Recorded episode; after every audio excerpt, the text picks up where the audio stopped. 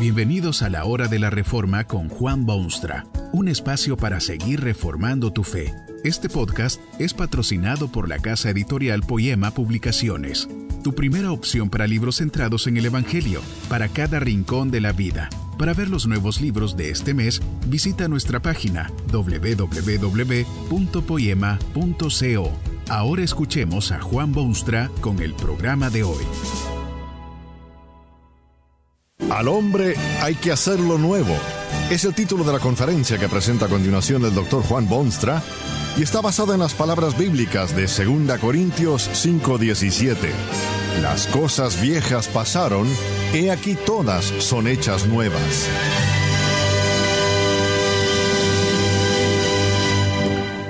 Al hombre hay que hacerlo nuevo, hay que hacerlo, es imperioso hacerlo nuevo. Usted sabe lo malo que se ha puesto y cuánta necesidad existe de reformarlo, de renovarlo, de hacerlo de nuevo. Si usted lee de vez en cuando los periódicos, se dará cuenta de esta imperiosa necesidad. Parece como que ya no hay hidalguía de carácter, ni nobleza de espíritu, ni actos de heroísmo. Los que tienen no comparten y los que no tienen no saben dónde meterse. Hay corrupción a los más altos niveles y hay desazón en las almas humanas. Hay países y hasta razas enteras que amenazan conflictos armados y hay poderes militares y unidades económicas que no tienen corazón. Son nada más que músculo y fuerza aplastante hay divorcios que abandonan niños preciosos, y hay contaminación del aire, y hay peligros nucleares, y hay inmoralidad jamás conocida, y hay terrorismo y secuestros y sobornos y engaño por donde se mire. Al hombre hay que hacerlo nuevo. Tal vez usted mismo está en condiciones de conceder esta necesidad.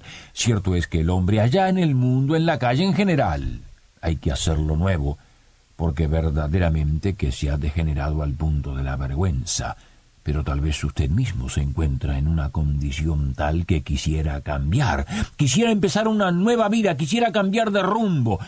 Está desilusionado consigo mismo. Cuando joven estaba repleto de ideales, soñaba de las cosas que iba a hacer algún día.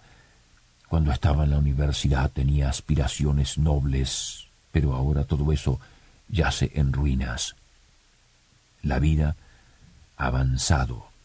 Se le han acumulado los años, casi a mitad de curso ya en el torrente de su vida, y aún no ha encontrado su nicho en la existencia, y las cosas le parecen más nubladas y obscuras hoy que en aquellos días juveniles.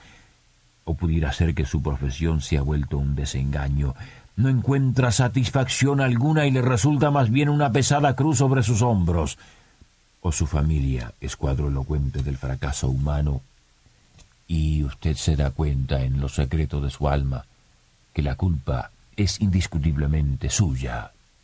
Usted siente como que no solo es cierto que al hombre hay que hacerlo nuevo, sino que a usted mismo hay que hacerlo de nuevo. Así no puede seguir. Se han hecho numerosos intentos de hacer de nuevo al hombre. Se siguen haciendo estos intentos. Algunos piensan que todo se debe a la condición física de las personas y hacen creer a los incautos que con un programa de ejercicios exigentes y gimnasia programada se podrán transformar y el hombre será refrescantemente rejuvenecido y de donaire envidiable. Otros buscan esa renovación en esfuerzos casi sobrehumanos de abandonar viejas costumbres e iniciar costumbres nuevas. Hay libros que se venden para esos fines. Hay lugares donde por decretos de superioridad se impone cierta conducta con la esperanza de que así se obtendrá el hombre nuevo. Y hasta hay sistemas ideológicos que tienen capítulos interminables sobre este tema del hombre nuevo, se ha vuelto un término muy común en algunos países donde se busca una nueva sociedad. Creen estos ingenieros de la sociedad humana que para obtener una sociedad nueva será esencial obtener primero un hombre nuevo. En esto último tienen, por supuesto, toda la razón del mundo. No se puede producir una sociedad nueva sin hombres nuevos. Es de imaginarse que seguirán los esfuerzos humanos por poner en este mundo al hombre moderno. El mero hecho de que se está aún buscando señala las enormes dificultades que existen en renovar al hombre.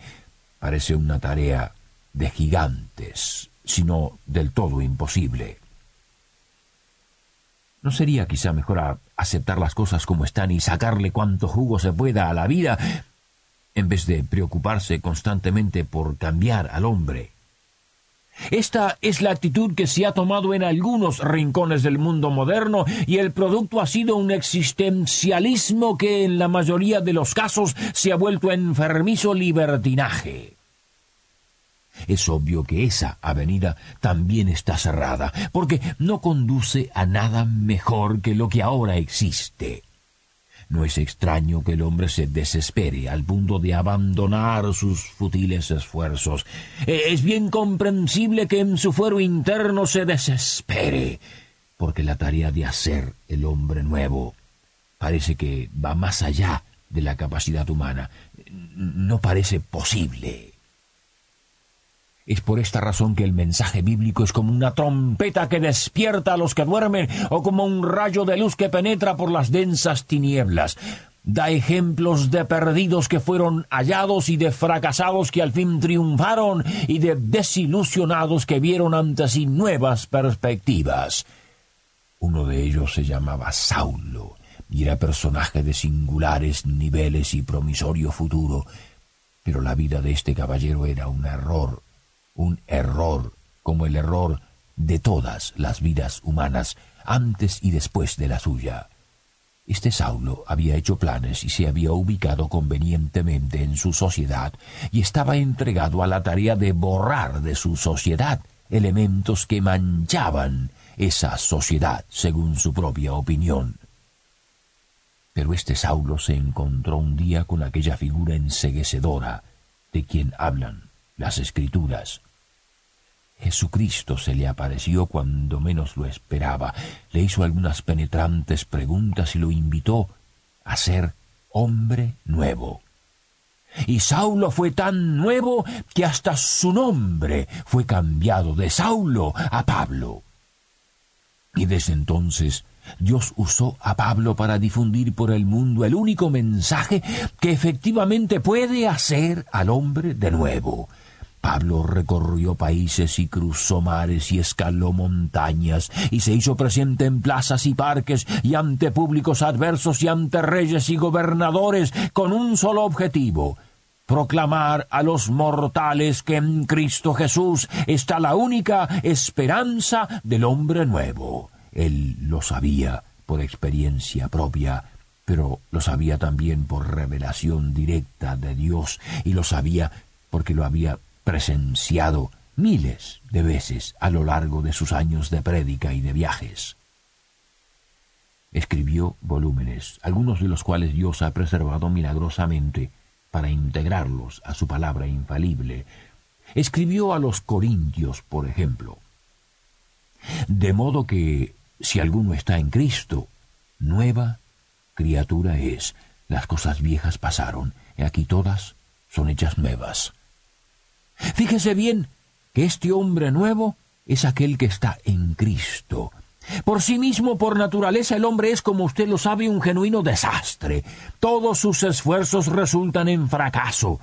Pero aquel que está en Cristo es nueva criatura. No deja de ser cierto que esto es mis no es cosa de laboratorios o de psiquiatras o de magia negra o blanca, es simplemente el misterio del Evangelio. El hecho es que quien se da cuenta de su total corrupción e incapacidad y por eso se entrega incondicionalmente a Jesucristo, automáticamente es nueva criatura. Nueva criatura. No es simplemente una reforma exterior como una mano de pintura que se pone sobre un objeto descolorido por los vientos y las lluvias. No es una reparación como el afinamiento de un motor en el automóvil. Es una transformación radical, es una nueva creación. No es el viejo Roberto con algunos adornos o la bella María con un nuevo vestido. Es un Roberto distinto y una María nueva. Es total la transformación afecta no sólo su condición legal ante los tribunales del cielo, sino también sus emociones, su conducta diaria, los objetos de su amor y los objetos de su odio, afecta sus intereses personales y corrige sus tendencias intelectuales, endereza sus caminos torcidos y le da una nueva voluntad que quiere andar en senderos derechos. Las cosas viejas pasaron, y aquí todas son hechas nuevas. He aquí. Esta es una expresión de asombro mezclado con alegría. Quizá usted se acuerda de aquel otro evento que sacudió los cimientos del universo y trajo esperanza a la humanidad. Habían pastores en aquellas tierras que cuidaban las vigilias de la noche sobre sus rebaños. Y dice la Biblia, He aquí. Se les presentó un ángel del Señor. Usted sabe que cuando se encuentra un he aquí así, tiene que despertarse porque está a punto de oír algo que es de suprema importancia. Y aquellos pastores oyeron aquella noche. Y hasta los mismos ángeles que descendieron del cielo dijeron, He aquí, he aquí, os doy nuevas de gran gozo que será para todo el pueblo. Es que había nacido en Besebre humilde el Rey de Reyes y Señor de Señores, el Salvador del mundo. Una mezcla de asombro con alegría. Y también Pablo dice, He aquí, he aquí todas son hechas nuevas. El hombre nuevo. Es allí en Cristo donde hay que empezar. Podrá ser cierto que el hombre no será perfecto de inmediato, le, le quedarán las cicatrices de los múltiples pecados que cometió, le quedarán malos hábitos que tendrá que eliminar, pero es nueva criatura. Si se empieza allí, se llegará al hombre perfecto. Dios así lo promete, porque dice la Biblia que no empieza Dios una obra que no ha de terminarla. Con Cristo se empieza. Después viene el Espíritu Santo para pastorear. Y después viene la palabra de Dios para guiar. Ha nacido el hombre nuevo. Que este mensaje nos ayude en el proceso de reforma continua según la palabra de Dios. Si quieres profundizar en la exposición bíblica, puedes buscar más recursos en www.poema.co. Allí encontrarás libros que te ayuden a entender la palabra de Dios y aplicarla a tu vida. Poema, el Evangelio para cada rincón de la vida. Nos vemos en el próximo episodio de La Hora de la Reforma con Juan Bonstra.